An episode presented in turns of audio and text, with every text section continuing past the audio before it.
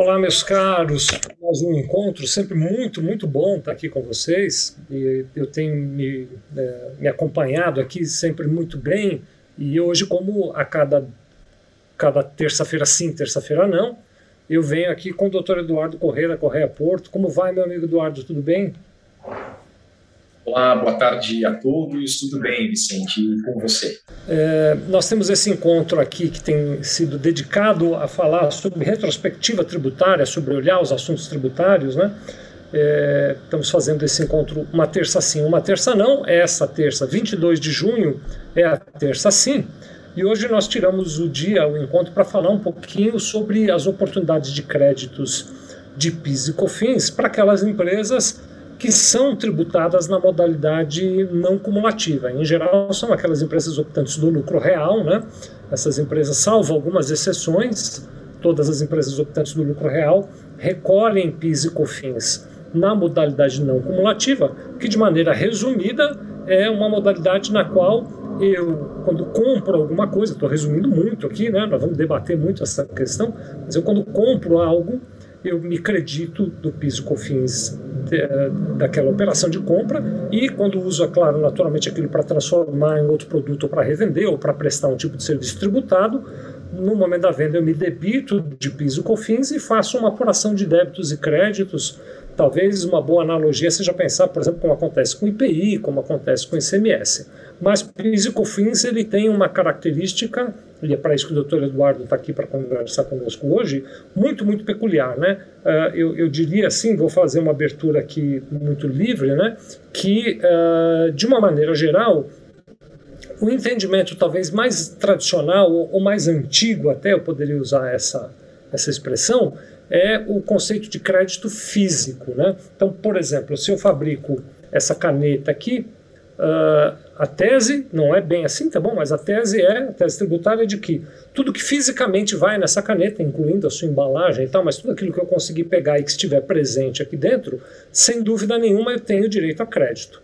Mas durante o processo produtivo, às vezes durante o processo comercial, ou às vezes mesmo durante o processo de prestação de serviço, há itens que eu consumo na produção da caneta, ou na comercialização, ou na prestação de serviço, que não estão presentes aqui. Né? Então, é, a gente vai ao longo da conversa poder dar vários exemplos aqui, e quando eles não estão presentes aqui, fica aquela dúvida se a gente pode ou não se acreditar. A maioria dos países do mundo, eu, eu, conheço isso até por um estudo que a própria Confederação Nacional da Indústria fez, doutor Eduardo e meus amigos, utiliza o conceito de crédito quando é não cumulativo, né?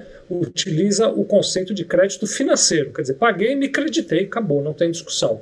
O Brasil tem essa coisa que, se a gente pensasse num velocímetro, no passado estava muito no crédito físico, mas que cada vez mais vem se movimentando na direção da, de reconhecer também que é quando não está fisicamente presente é possível ter o crédito. Eu sei que o doutor Eduardo trouxe para a gente discutir aqui várias decisões de consulta que ele já estava me contando, né, que vão nessa direção, que vão esclarecendo essas questões.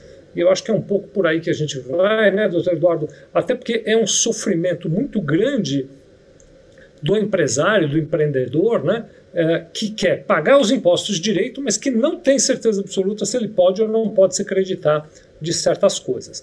Quero só, antes de passar a palavra aqui para o meu amigo Dr. Eduardo, fazer as combinações necessárias. Se você está nos acompanhando no Instagram, ou se você está nos acompanhando no YouTube, ou mesmo no Facebook, você faz o seu comentário aqui no bate-papo do Instagram, no bate-papo do YouTube, que eu vou olhando aqui ao longo da conversa, eu vou trazendo. E quero aproveitar para mandar um abraço super especial para o Sérgio lá do Cianfesp, Sérgio Murilo, que é um grande amigo nosso, meu e do Dr. Eduardo também. Leandro Queiroz está aqui conosco, assistindo lá desde Fortaleza, ele que é analista tributário, né? É, e também aqui é o Dr. Celso Davi, que também é lá do Cianfesp, está conosco. Um abraço muito carinhoso para os nossos amigos do Cianfesp. Doutor Eduardo, sobre o tema, suas considerações iniciais, e aí a gente já traz aqueles slides que, que foram preparados aí pela, pela sua equipe, pelo senhor também, para a nossa conversa.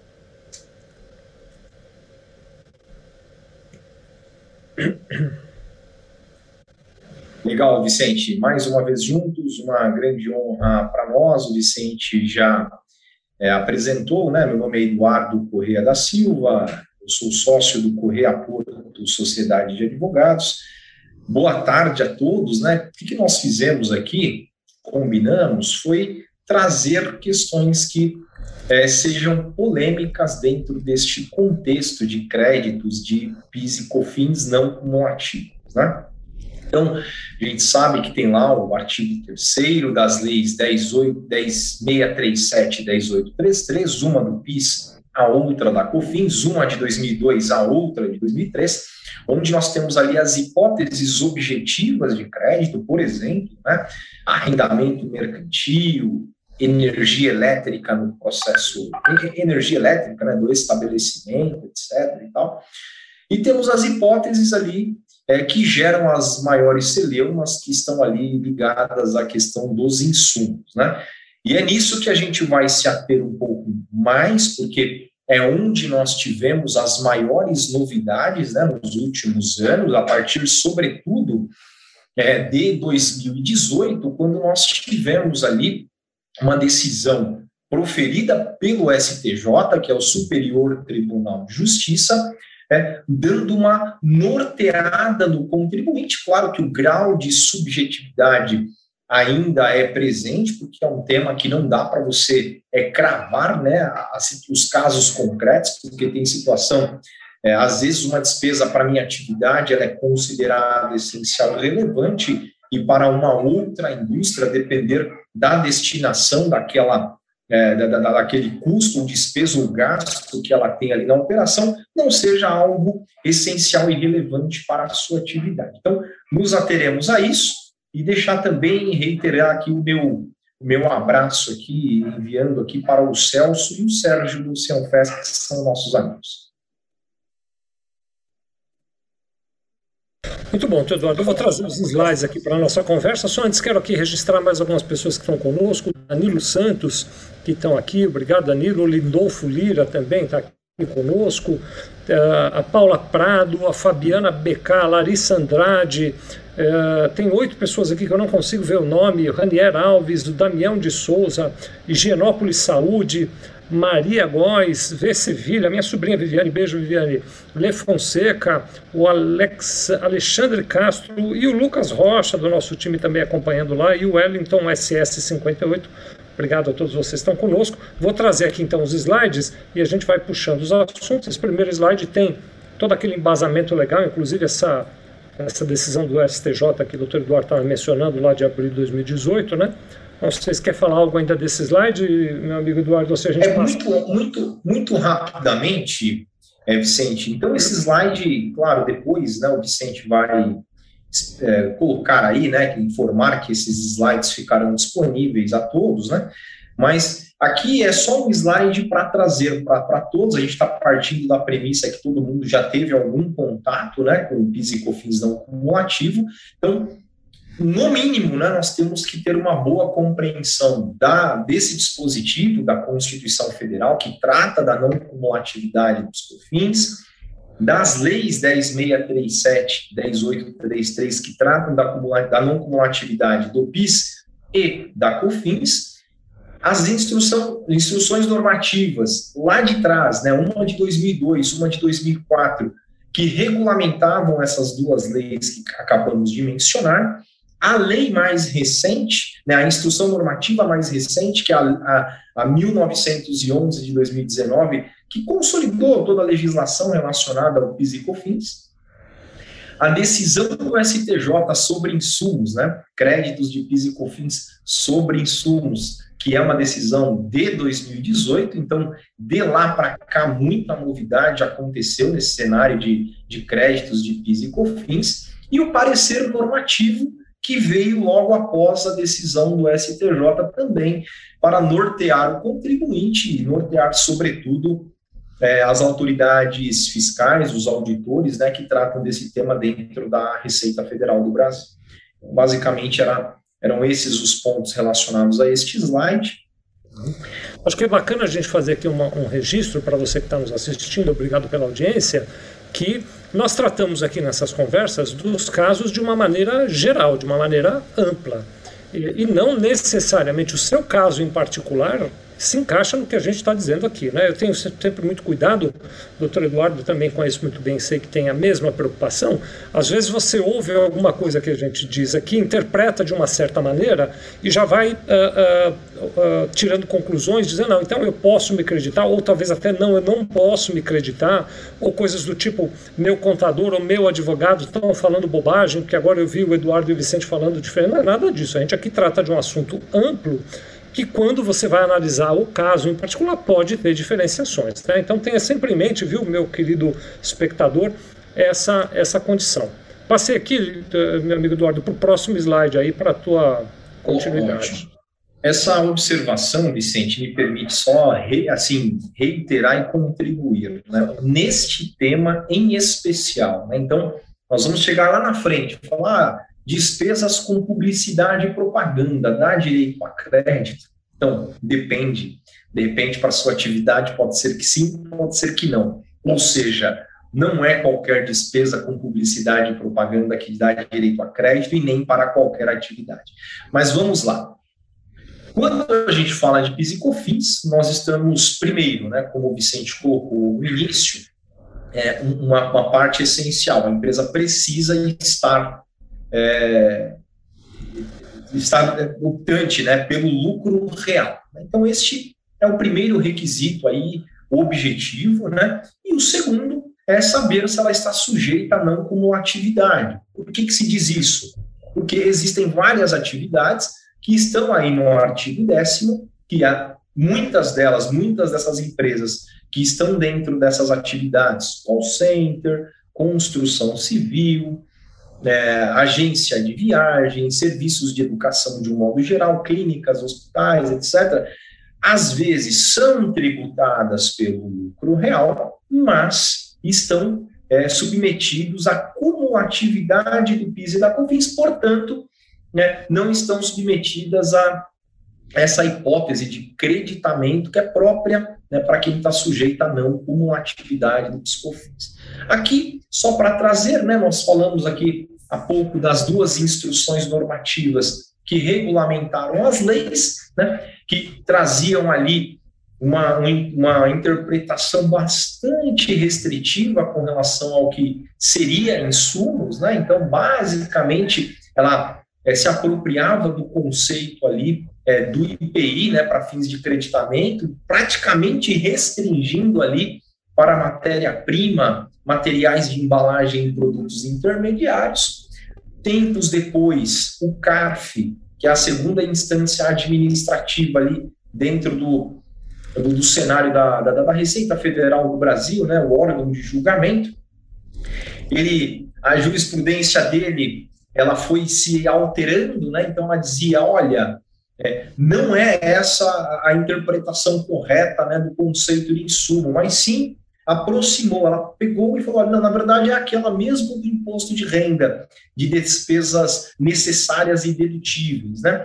Depois, né, em outro momento, o CARF também falou: olha, não é isso nem aquilo, tem que analisar é, o caso concreto e a essencialidade da despesa na atividade. E depois veio o STJ, ele não definiu, né, vamos dizer assim, é, foi muito importante a decisão, mas ele é, não tem como, né, é, você tomar uma decisão que ela seja aplicável a todos os casos, mas pelo menos ele trouxe aquela dualidade, né, de despesas, elas precisam ser essenciais e precisam, essenciais são imprescindíveis e irrelevantes são, empresas, são é, despesas e gastos né, que sejam importantes para a atividade produtiva. Então, é, foi isso que ele fez e a partir daí a Receita Federal ela reinterpretou essa, esse seu posicionamento, ampliou as hipóteses de creditamento do PIS e da COFINS, assim o fez o CARF, assim também fez o Poder Judiciário e nós vamos enfrentar mais à frente todos esses pontos, pelo menos os principais aí é que existem, né, de manifestações já da Receita, do CARF e do Poder Judiciário. Podemos passar, Vicente. Tá. Eu, antes só de passar, a gente vai fazendo assim um grande debate, é essa ideia, né? É, é uma conversa bem aberta aqui. Aliás, quero te incentivar, você que está participando, mande seus comentários pelo chat. Nós estamos transmitindo ao vivo, dia 22 de junho, 14 h 15 Você que está assistindo ao vivo consegue mandar suas perguntas e comentários pelo chat aqui do YouTube, do Instagram ou do Facebook e a gente logo logo traz para a conversa. Mas, o, o Eduardo, eu, eu, acho que é uma coisa interessante nós pensarmos juntos com os nossos espectadores aqui numa questão, né? Como nós estamos falando do caso geral, então agora o doutor Eduardo acabou de, de esclarecer que a partir de uma decisão do STJ houve um uma espécie de realinhamento, uma, uma releitura, um reposicionamento por parte, especialmente da Receita Federal, nas suas manifestações sobre o que é possível acreditar ou o que não é possível acreditar. Mas o conceito ele ainda continua um tanto abstrato, né? porque essa definição da relevância e da, da, de ser indispensável é uma definição que ela, ela não é uma definição completamente clara. Né? Em alguns aspectos, a gente já fez a primeira ressalva de dizer que não dá para sair aplicando o que a gente vai falar agora, mas em alguns aspectos existe um instrumento da consulta à Receita Federal, né, doutor Eduardo? Que queria lhe provocar até para ouvir um pouquinho disso, porque é, depois a gente entra nos assuntos mais polêmicos, né? Mas ele pode ser um instrumento que pode ser útil como medida preventiva em algum aspecto, né? Isso, Vicente, é, essa parte é muito importante, né? É, então, a, a, empresa que tenha dúvida sobre a aplicação ou a interpretação da legislação tributária, ela pode lançar mão né, de uma consulta tributária. Então, a consulta tributária está prevista lá no decreto 70235, tem uma previsão em instrução normativa também, ela é, ela é uma peça, né, é uma ela é uma peça técnica, né? então ela tem que observar ali alguns requisitos. Normalmente, né, ou é o contador que está acostumado a elaborar consulta ou um advogado da área tributária para que ela não seja julgada ineficaz, mas é um, um instrumento importantíssimo né, no caso é, de dúvida do contribuinte sobre a aplicação da legislação tributária. E aí, é claro, é sempre melhor é, prevenir né, do que depois ter que remediar, que fica um pouquinho mais caro. Muito bem, está aí o slide sobre o artigo 172 da IN 1911 para a gente comentar aqui, meu amigo. Podemos passar até para o próximo slide, é, Vicente, só para nós passarmos as hipóteses né, em que, é, é, se, é, que, agora olha que interessante, né? É, essa, essa instrução normativa 1911 ela é de 2019 e aí é, ela alargou já, né, meio que se adequando à decisão do STJ e trazendo já é, várias situações do que a Receita, a própria Receita Federal considera que, seja, que sejam insumos. Ah, mas essa, esse artigo, né, as hipóteses que estão aí previstas, são hipóteses é, taxativas, ou seja, são apenas essas hipóteses? Não são apenas essas hipóteses. Tenho para mim que aqui são, aqui nós temos um rol exemplificativo e claro que quando nós é, enfrentarmos uma situação em que nós entendermos que se trata de insumo, é uma e, e aí outra coisa interessantíssima, né? Não dá para um advogado e não dá para um contador tomar uma decisão do que seja insumo dentro da atividade produtiva sem a presença do cliente, sem a presença daquele que profundamente conhece a sua operação. Então, e aí eu diria, né, eu acho que essa, essa discussão né, sobre o que é essencial e relevante é interessante, né? É, vamos se colocar na posição do empresário. Normalmente, 95% daquilo que ele gasta é essencial ou relevante. Ou ele não gastaria, porque se ele quer oferir lucro e quer ter maior rentabilidade. Senão, ele sequer gastaria esse dinheiro. Claro que a gente sabe que tem coisas ali que não são tão essenciais ou relevantes, mas o fato é que, na maioria dos casos, são despesas e gastos, sim, essenciais e relevantes para a sua atividade. Ele não compraria algo não essencial e relevante só para tomar o crédito de 7,6, né? E os 9,25 aí do PIS e COFINS, né? Então, vamos lá, né? A hipótese 1 aqui do que se considera insumos. A gente só vai ler, Vicente, para passar rapidamente, mas essa hipótese em verde aí, né? Bens ou serviços, mesmo utilizados após a finalização do processo de produção, de fabricação ou de prestação de serviços. Né? Então, de repente, você precisou contratar um serviço né, após, é, enfim, para fazer, de repente, para finalizar aí alguma, algum ponto aí do seu processo de fabricação. E aí você teria, com este gasto, né, ele seria mesmo após a finalização do processo de produção, ele seria considerado um gasto essencial e, portanto, passível de creditamento de piscofins. A gente pode passar.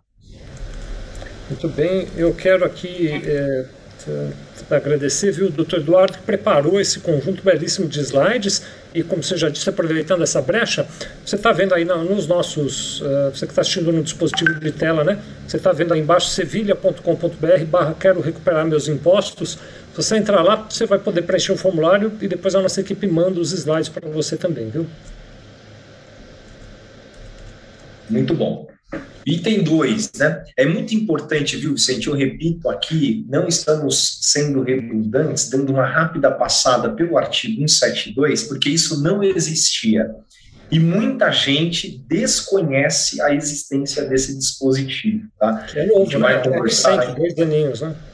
É, tem dois aninhos e, e, e, tem gente que desconhece realmente, né? Então, é, é considerado também insumo, os bens ou serviços considerados essenciais ou relevantes na produção ou fabricação de bens ou de prestação de serviços. O que nós acabamos de falar, né? Então, ele se apropria das palavras essenciais ou relevantes e traz para dentro da legislação tributária, que é a instrução normativa de 1911. Depois ele coloca aqui no, no 3, né? Combustíveis e lubrificantes consumidos em máquinas, equipamentos ou veículos. Responsáveis por qualquer processo de produção ou fabricação de bens ou de prestação de serviços. Aí vai ter as interpretações, elas, elas vão ficando elásticas depois, né? Porque, por exemplo, né? Vamos pensar numa grande fazenda onde se colhe, sei lá, soja, se colhe café, ou se colhe cana-de-açúcar, que você vai ter que movimentar os funcionários dentro da fazenda. Você vai utilizar o combustível e esse combustível ele é integrante do processo de produção e fabricação de bens. Podemos passar. Tem também a questão, bom, enfim, tem uma polêmica gigantesca em relação a, a, a usar o combustível para compra de, de, de, insumos e para entrega de produtos né, na venda. Isso, exatamente. A gente tem também bastante é, coisa relacionada a, frete, etc. Né? É. Bens ou serviços aplicados no desenvolvimento interno de, de ativo imobilizado. Né? Então, um exemplo, né? tem empresa que uma parte do seu parque fabril né, são engenheiros ali, os proprietários, né, são fabricantes, eles fabricam internamente, desenvolvem o seu próprio ativo. Então, essa é uma hipótese que agora ficou claro. Desenvolvimento de ativo intangível, né? um software, por exemplo. Né? Então, a, as despesas com este desenvolvimento. Então, também poderia ser passível de creditamento. Embalagens de apresentação.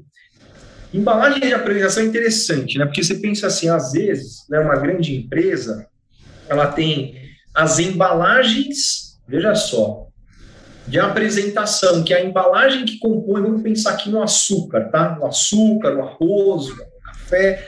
Tem aquela embalagem que a gente compra o produto no mercado e ela está ali acondicionando esses produtos. Mas tem também, Vicente, a embalagem de transporte, muitas vezes. Né? Então, você vai transferir você precisa dessa embalagem sob pena de você danificar seu produto, sua mercadoria e etc. Será que para essa também não se aplicaria? Né? Tenho para mim sim. Mas aí, como ela não consta expressamente, pode gerar uma celeuma interpretativa aí para o contribuinte. Acho que podemos passar.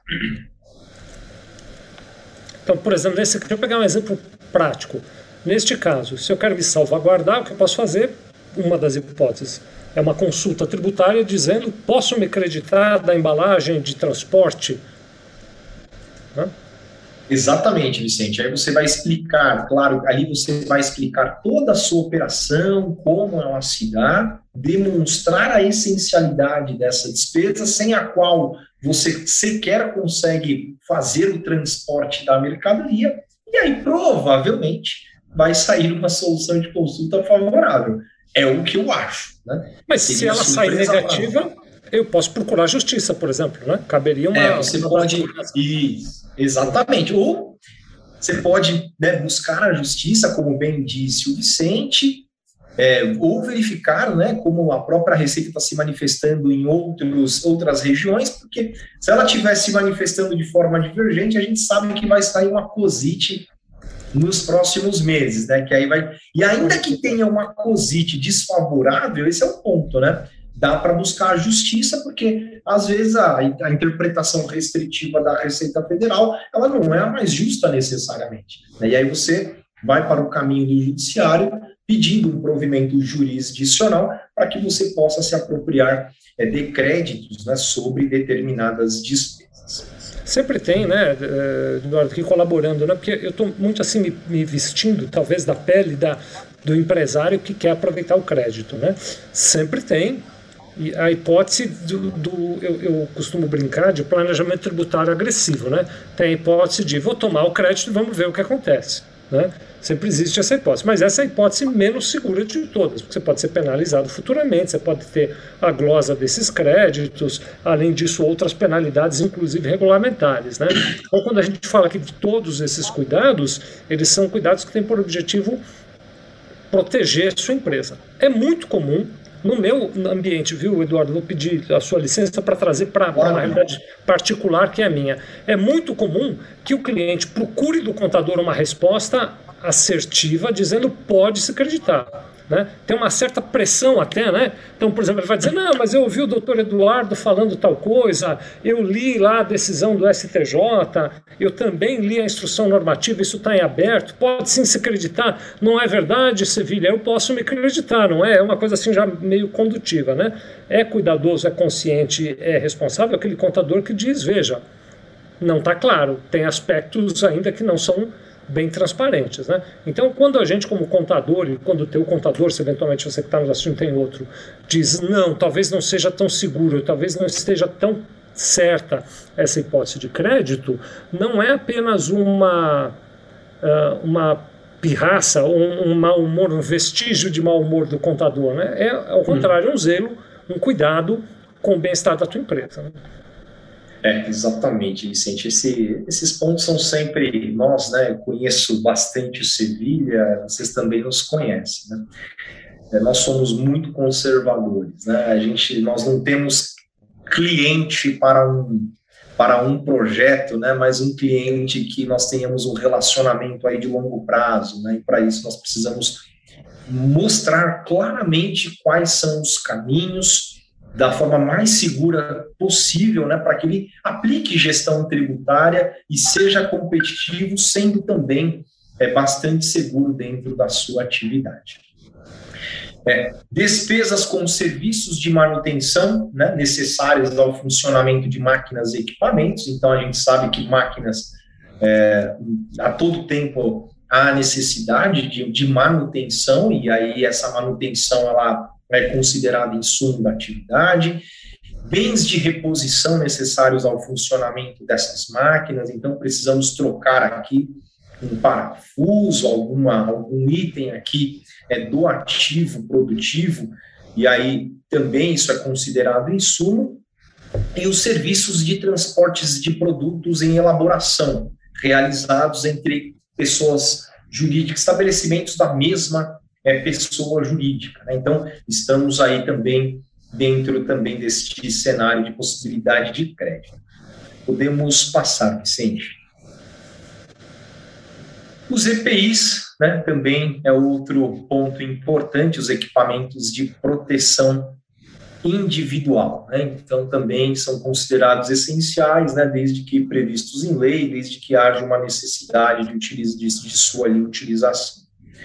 Basicamente, são esses os itens do artigo 172 é, da instrução normativa é, 1911 de 2019. Então, qualquer um que trabalhe é, com PIS e COFINS né, tem que ter isso de core salteado aí para poder fazer uma boa aplicação no seu dia a dia. Fiquei aqui intrigado porque tem o parágrafo segundo da IN, né, doutor Eduardo? Que é, é exatamente, que, que ele que traz. Não são considerados insumos, né? Antes só da gente é. ir para o segundo, doutor Eduardo, uma breve pausa aqui do meu amigo para dar. Eu, eu acho uma. Eu vivo dizendo isso, né? Eu acho uma uh, consideração muito grande, eu acho uma deferência muito grande sua, você que nos assiste, 22 de junho, 14h31, parar teu dia para assistir um pouquinho da nossa conversa. Né? Então, faço questão sempre que cabe de mandar abraço para todos aqui. Né? Estou é, vendo aqui o Danilo Santos, o Lindolfo Lira, acho que já falei deles, a Mara Lúcia de Brito, o Jackson Guimarães, o Ivan Sotovia, que diz que é de Sorocaba, aqui em São Paulo, Geute ou Geute, está dando aqui também o seu boa tarde. É, o Danilo Santos está dizendo que o conteúdo é muito rico, demonstra aplicabilidade. Obrigado, Danilo. O, a, a, a, o pessoal do marketing da Sevilha Contabilidade postou aqui um recado. Quero convidar você para entrar. É, nós criamos um grupo, viu, doutor Eduardo, de WhatsApp para debater questões tributárias. Não é um grupo para ficar mandando mensagenzinhas, nem fotinhos, nem piadinhas, nem nada disso. Para você entrar, sevilha.com.br, sem R, sevilha.com.br, barra Grupo Retrospectiva Tributária, tudo junto. Então, sevilha.com.br, barra Grupo Retrospectiva Tributária.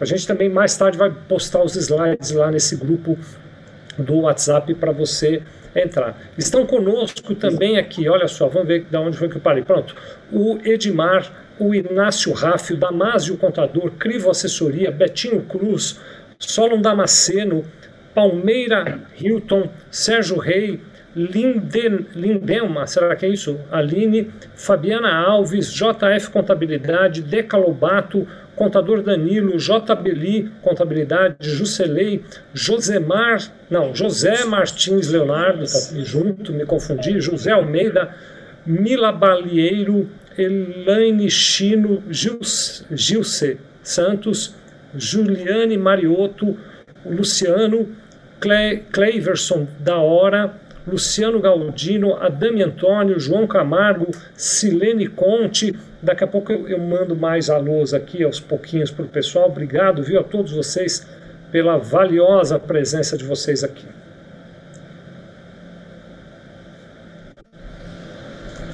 Amigo Eduardo, agora já estamos aqui no, no próximo slide, esse que trata das uh, dos aspectos mais detalhados daquela decisão do STJ que você estava comentando, né? Gente que hoje está aqui falando sobre as possibilidades de crédito do PIS e do COFINS para aquelas empresas que são optantes do lucro real. Eu estou com a sensação de que o Eduardo caiu. É, eu, eu, vejo ele aqui na tela, mas não estou vendo respostas do lado dele. Agora estou vendo a imagem dele, parece que ele está voltando aqui. Aqui está o slide, eh, meu amigo Eduardo, em que a gente fala sobre os conceitos de, de insumos, né?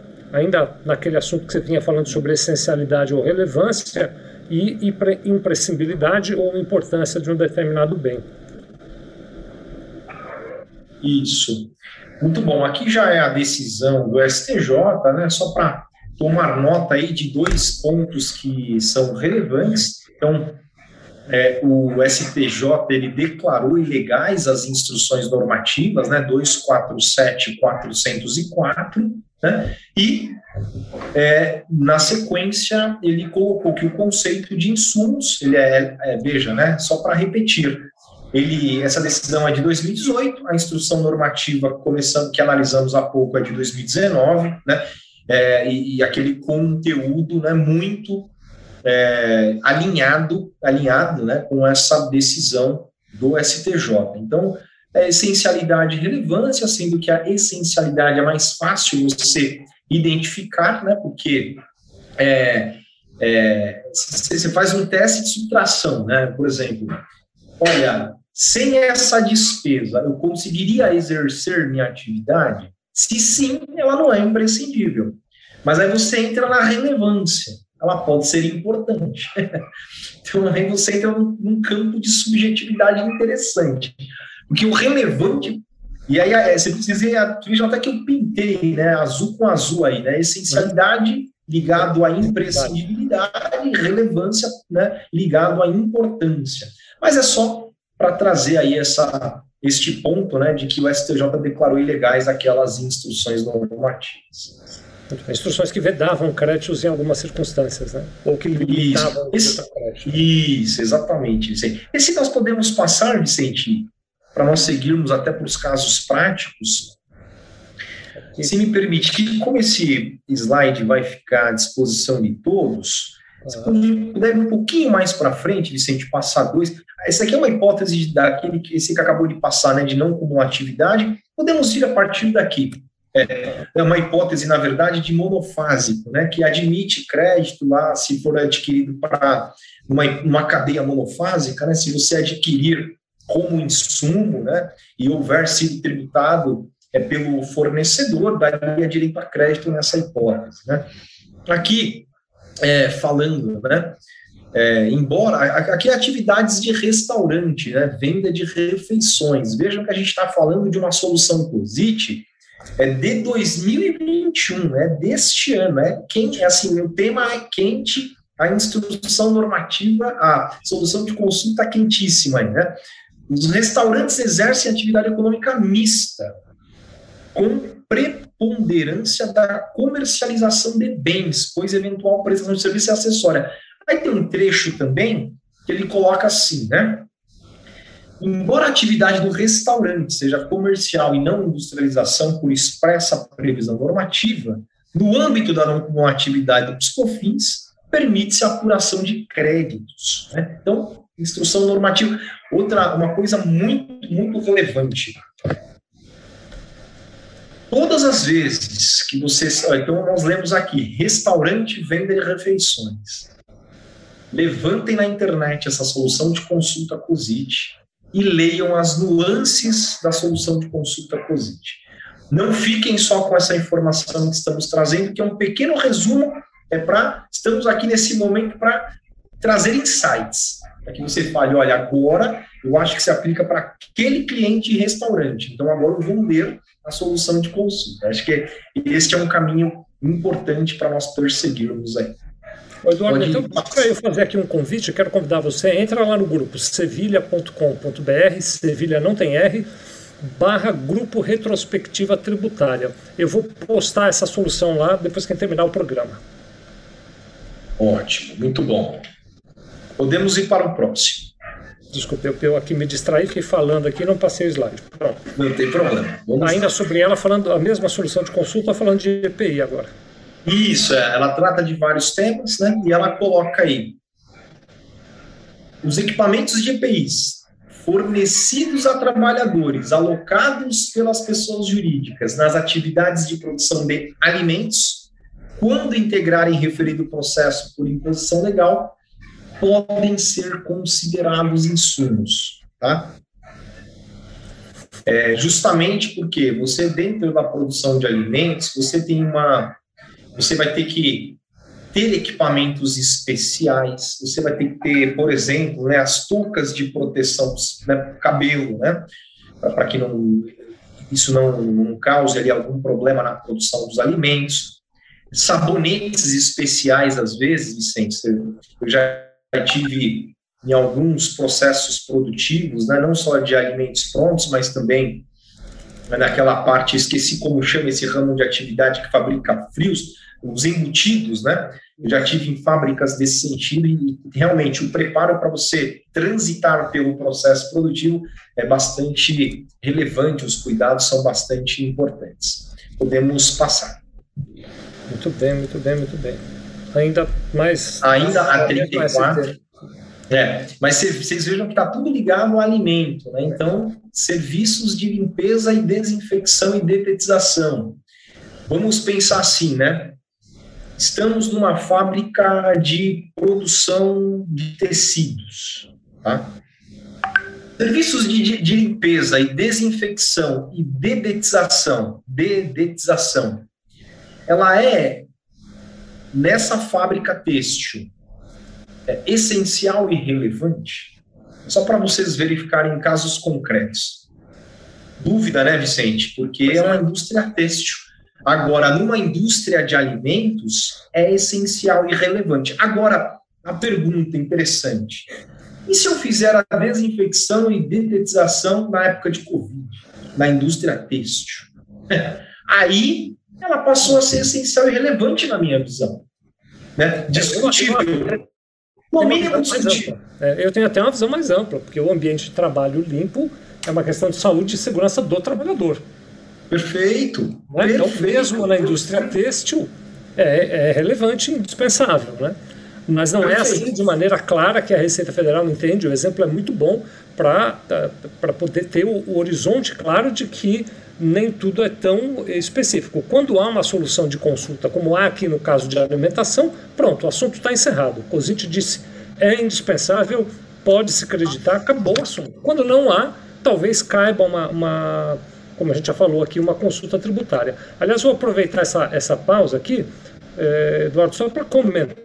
Foi uma pergunta do Wellington, que ele está dizendo aqui, ele pergunta se a consulta é feita pelo regime da empresa ou pelo NCM dos produtos, se eles se acreditam ou não. Wellington, a consulta é um grande conjunto. Então eu descrevo ali todos os itens da minha empresa, os detalhes da minha empresa, se necessário dos produtos aos quais eu estou me referindo na consulta. Eu tenho que dar todo o subsídio necessário, que envolve não apenas a descrição da minha empresa e dos meus NCMs, mas até mais do que isso, para considerar o aspecto amplo e ter uma resposta adequada. Né?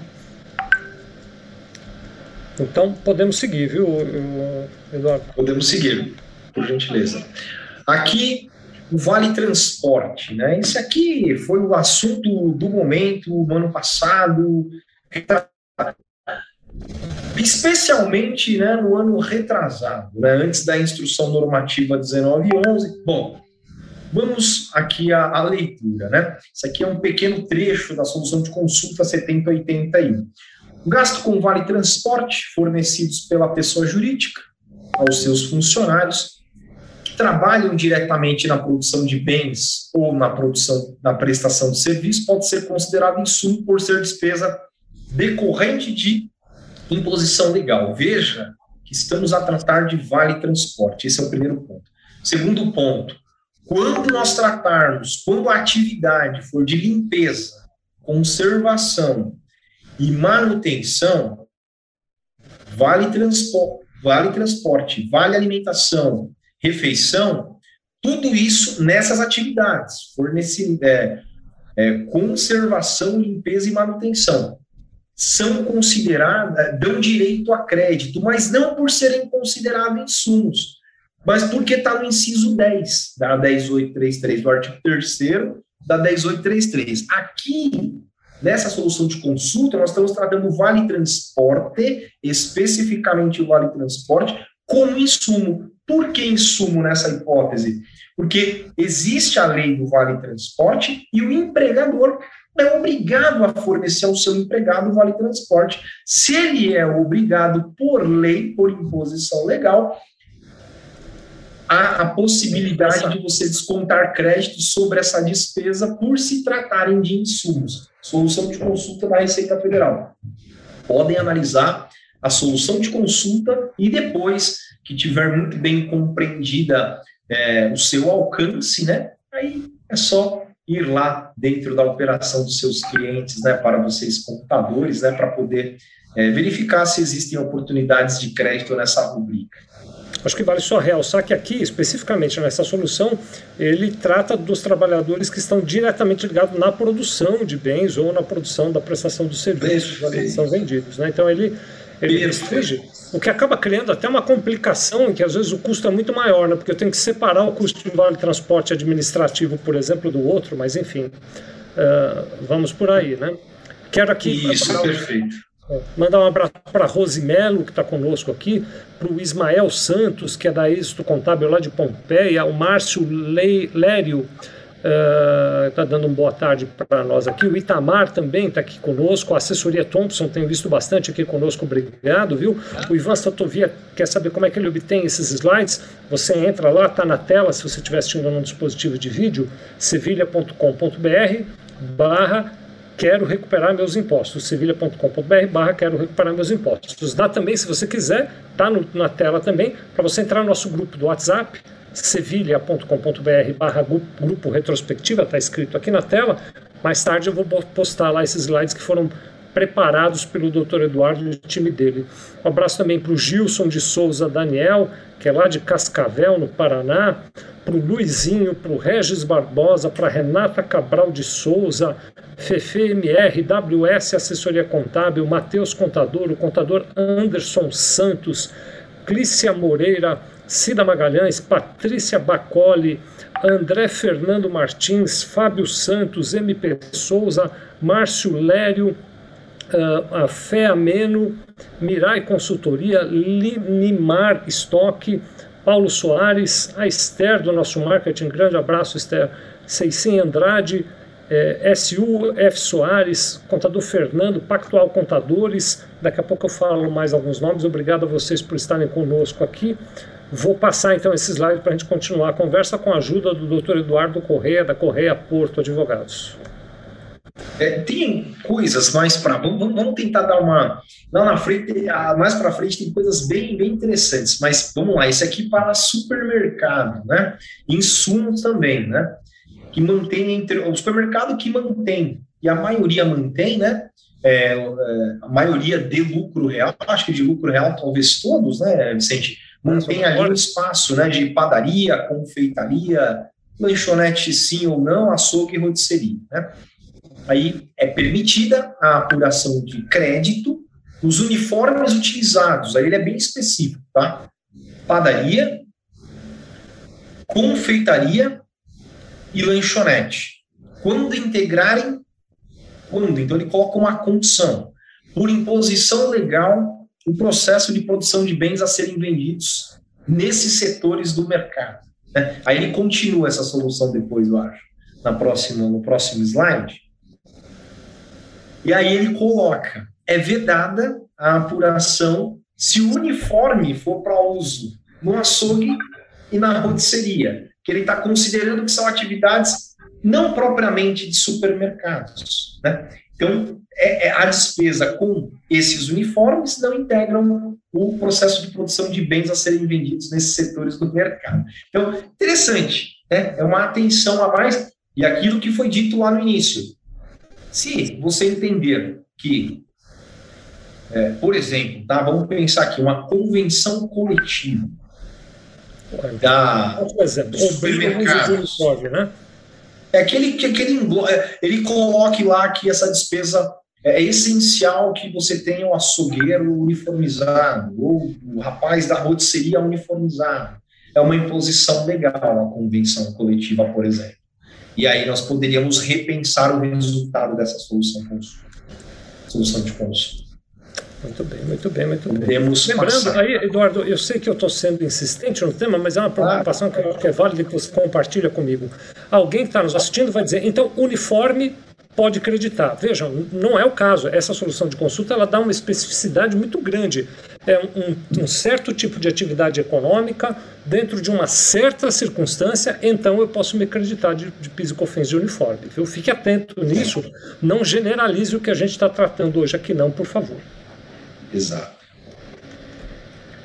E aí, aqui é só uma solução que ele fala é, da impossibilidade de se tomar crédito né, sobre as, os dispêndios com assistência médica. Tá, Vicente? E aí, a não ser que haja alguma legislação daquela atividade ou uma convenção que é, determine o pagamento, aí ele passa a ser essencial para determinada categoria.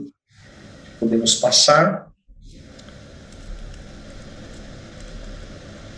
Combustível utilizado para deslocamento de pessoal técnico. Né? Então, vejam, para execução de serviço contratado. Então, do pessoal técnico. Então, se área você médica, tem... Né? Assistência médica. Oi? Da área de assistência médica, especificamente, né? Não, não, esse, esse, aqui, é uma, esse aqui é genérico. Então, é um é crédito de combustível consumido em veículos utilizados para deslocamento de pessoal. Eu estava olhando outro slide, desculpe. É. é. Então, é, mas, assim, existe uma possibilidade interessante, mas também é, ficar atento. Aí. De repente, alguém da, do, do back-office já não se aplicaria aí essa, essa solução de consumo. Podemos passar, Vicente. Aqui, acho que eu peguei muita solução de consulta, hein? Rapaz. É precisar, Mas aqui. Volta. Não tem problema. A gente continua num outro encontro. Nós temos esse encontro a cada terça-feira sim, terça-feira não, né? Hoje é terça-feira sim. Daqui duas será terça-feira sim de novo e a gente continua. E essa, essa especificamente é muito interessante. Vejam só, né? É, a Receita Federal entendeu né, que a terceirização, bom, terceirização de mão de obra, atividade fim na prestação de serviços e na produção ou fabricação de bens ou produtos destinados à venda. Que que ela, aí eu peguei um trechinho abaixo aí, incluí, né? Contratação de empresa de trabalho temporário para disponibilização de mão de obra aplicada diretamente na produção de bens destinados à venda. A gente sabe que trabalho temporário você tem algumas vantagens quando você o contrata, você não tem um vínculo direto, tem um período que ele pode ficar vinculado à sua atividade fim e depois ele pode ser é, tirado da atividade se há necessidade de pagamento da multa de 40%. Eu não sou um especialista trabalhista, mas aqui, Vicente, analisando essa solução de consulta, ela nos leva a refletir sobre um planejamento tributário. Né? Não estamos sugerindo, mas é um planejamento tributário olhando aí para as empresas de trabalho temporário, desde que seja para realização de atividade fim, né, na, se você for uma prestação de serviço ou na produção ou fabricação de produtos que serão vendidos. Né? Então, interessantíssimo também é interessantíssima né, essa solução de consulta. Muito bem. Aqui, alguns, eles consideraram nessa solução de consulta 99004 alguns bens e utensílios de pequeno valor, né, utilizados na, na, na, na produção de bens. Aí ele fala de soldas, acetileno, bicos de corte. Enfim, é bastante técnico e, quem, e se você for da área industrial, olhem para isso, parece que são bens é, de uso e consumo né, dentro da atividade é, produtiva, e ele cita alguns em específico, não que seja exaustivo, pode ser que é, existam outros na sua atividade que se enquadrem também dentro da solução de consulta, mas vale a pena é, ler é, com calma, né, se você atende indústria, essa solução de consulta para tentar levantar hipóteses aí que dão direito a crédito do Pscofins. Muito bem. Uh, antes da gente prosseguir aqui, né, a pergunta que fica é: não tomei esses créditos lá atrás, dá para voltar e tomar esses créditos se eu tiver certeza absoluta que eles são legítimos para a minha empresa e para a minha atividade? Sim. Aí você pode fazer a tomada é, de crédito né, de duas maneiras diferentes. Né? Uma, eu vou falar de uma maneira, eu vou falar das duas aqui, né, mas uma é, fala-se da, da retificação, né? item a item, né, para que você gere um pagamento indevida maior lá na origem né, de, da época em que ocorreram as despesas. Esse é o caminho mais tortuoso, porque ele exige a retificação das, de DCTFs né, e também né, da EFD contribuições. Mas existe também o caminho da, da constituição extemporânea do crédito. E aí existe esse caminho, esse caminho não é ilegal, ele só não é aquele que, da, que a Receita Federal concorda absolutamente, mas não tenho visto mais, né, no passado a gente via bastante, praticamente não tenho visto autuação sobre isso, até porque é, o CAF ele está muito nessa tendência, né, de que vale a questão da verdade material, né, é, prevalece a essência sobre a forma, e a essência é o direito material, é o seu direito a crédito. A forma que você utilizou para a tomada do crédito, isso aí é segundo plano, é secundário. O crédito é legítimo, por exemplo, uma coisa é certa. Quando eu tomo o crédito de forma, constituo extemporaneamente, tomo de forma extemporânea esse crédito, eu não posso atualizá-lo. Né? Então, esse é um ponto importante. Se eu retificar as declarações, aí sim eu posso vir atualizando pela Selic. Mas essa a probabilidade, assim, a possibilidade de haver um erro, acontecer um erro nessas retificações é muito grande, porque são seres humanos imputando ali informações muitas vezes, né? É. É, e reabre prazo também, né, para, para fiscalização a cada período retificado. Então, normalmente se constitui extemporaneamente e se utiliza para pagar o PIS e COFINS vencendo. Muito bom, muito bom. Estou aqui imaginando, estou pensando em fazer uma proposta a você, aos amigos que estão nos assistindo, agora são 14h56, a gente já está indo para o fim da nossa conversa, mas nós ainda temos, olha, de temas aqui, a questão de tratamento de efluentes, resíduos industriais e águas residuais, embarque, desembarque, despachantes e armazenamentos, na questão de serviços portuários, despesas de publicidade e propaganda, compra de sucata também. Tem aqui a questão de gastos condominiais que podem gerar crédito de PIS e COFINS para empresas comerciais, fundos de propaganda que também poderiam gerar esses créditos. Estou imaginando, o, o doutor Eduardo, meus amigos, a gente deixar esse pedacinho aqui, são seis ou sete hipóteses, para o próximo encontro, então daqui a duas terças-feiras, né? Uh, e a gente vai pegar um pouquinho aqui dos comentários que o, que o pessoal está fazendo nessa nossa conversa de hoje, nesses minutos finais, né? Só quero relembrar você, entra lá no grupo sevilha.com.br barra grupo retrospectiva tributária, que depois a gente vai postar esses slides que estão sendo usados hoje, ou então, se você preferir, sevilha.com.br barra quero recuperar meus impostos, preenche lá que a gente te manda os slides. Essa foi a pergunta do Ivan Sotovia. Né? Uh, quero aqui agradecer a Lisiane Brandão, que está conosco, é de Dourados, no Mato Grosso do Sul, o, o Benedito Neto, que é de São Caetano do Sul, aqui de São Paulo, uh, o Ivan Sotovia falando de EPI das indústrias químicas e farmacêuticas. Também tem crédito, doutor Eduardo? Qual é o seu entendimento? Entendo, entendo que sim. Eu tinha até visto aqui no rapidamente aqui no YouTube a pergunta do Ivan. É claro, Ivan, que vale a pena né, analisar o caso concreto, né, mas em princípio, indústria química né, e farmacêutica, dada as questões sensíveis do processo de produção, não sou engenheiro para falar, mas eu suspeito que é, existem equipamentos aí que são essenciais né, para o uso dos profissionais metalúrgicos ali, é, sem os quais eles não conseguem sequer entrar dentro é, da área fabril. Né? Então, entendo que são EPIs essenciais e relevantes para a atividade, dariam, portanto, é, direito ao crédito. O Ivan e Eduardo, com a permissão de vocês dois para expandir o olhar, né? É, é, existem os EPIs que estão previstos e determinados lá no, uh, no, no, trabalho direto de é, PCMSO, né? Tem lá o Programa de Controle Médico de Saúde Ocupacional, e ali, e, e, também no programa de redução de riscos de acidente de trabalho, né, ali também são determinados quais são os EPIs obrigados pelo laudo, ali determinados como obrigatórios. Né.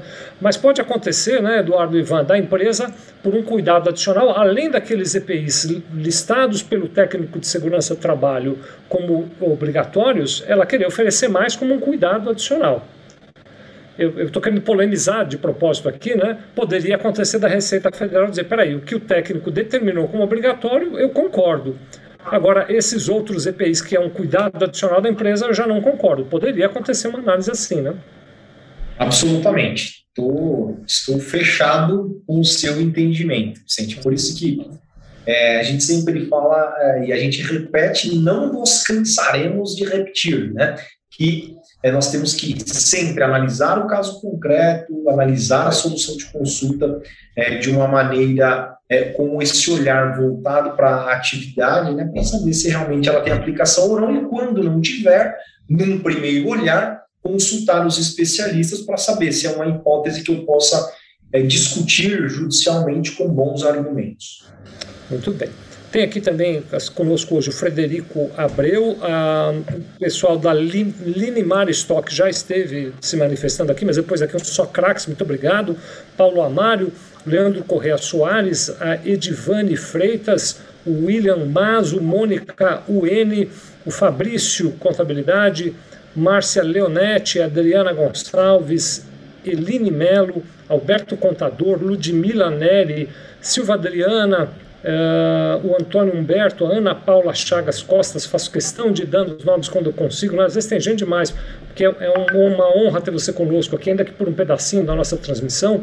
A Leila Luana, o Rogério Balsanufo, Patrícia Miranda, Jairo Pinto, Diego Amorim, Mar Rodrigues, Fábia Dias Fernandes, Fritz Ribeiro, Márcio Cesli, S.A. Jacobelli, Emicine, Ivaoli Contabilidade Digital, Francisco Cardoso, todos eles nos acompanharam hoje aqui, viu, ao longo da nossa conversa, e mais você que acompanhou, não fez comentário, não passou o nome, mas muito obrigado a todos vocês que estiveram conosco.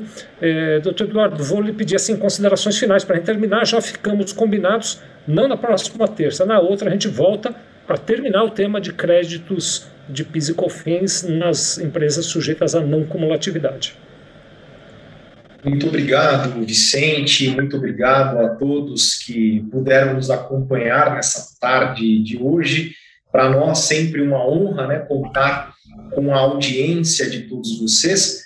Nós preparamos os slides aqui juntos e é, nós achávamos que falaríamos em uma hora, mas o tema é muito bom, o tema é palpitante, gera é, realmente é, debate, dúvida, né? E a gente quer trazer isso sempre de uma forma leve, tranquila, é, de modo que você tenha interesse, né? Realmente, você, principalmente empresário, advogado tributarista, o contador, não tem muita opção, mas que você, empresário, realmente tem interesse de sentar e e, e, compreender melhor né, aquilo que eventualmente possa ser aplicado no seu é, negócio. Nós temos mais alguns slides, mais algumas hipóteses, provavelmente falaremos dessas hipóteses e traremos aí duas ou três novidades que devam surgir aí nos próximos 15 dias dentro desse mundo tributário. Vicente, muito obrigado mais uma vez, meu amigo, e Deus abençoe aí a vida de todos que estão aqui conosco. A nós todos, a nós todos. Quero relembrar vocês, entrem lá no grupo sevilha.com.br barra grupo retrospectiva tributária, está na tela se você tem um dispositivo de tela. Eu vou colocar lá aquele, aquela decisão do COSIT A34, já está aqui comigo na mão, vou colocar lá daqui a pouco.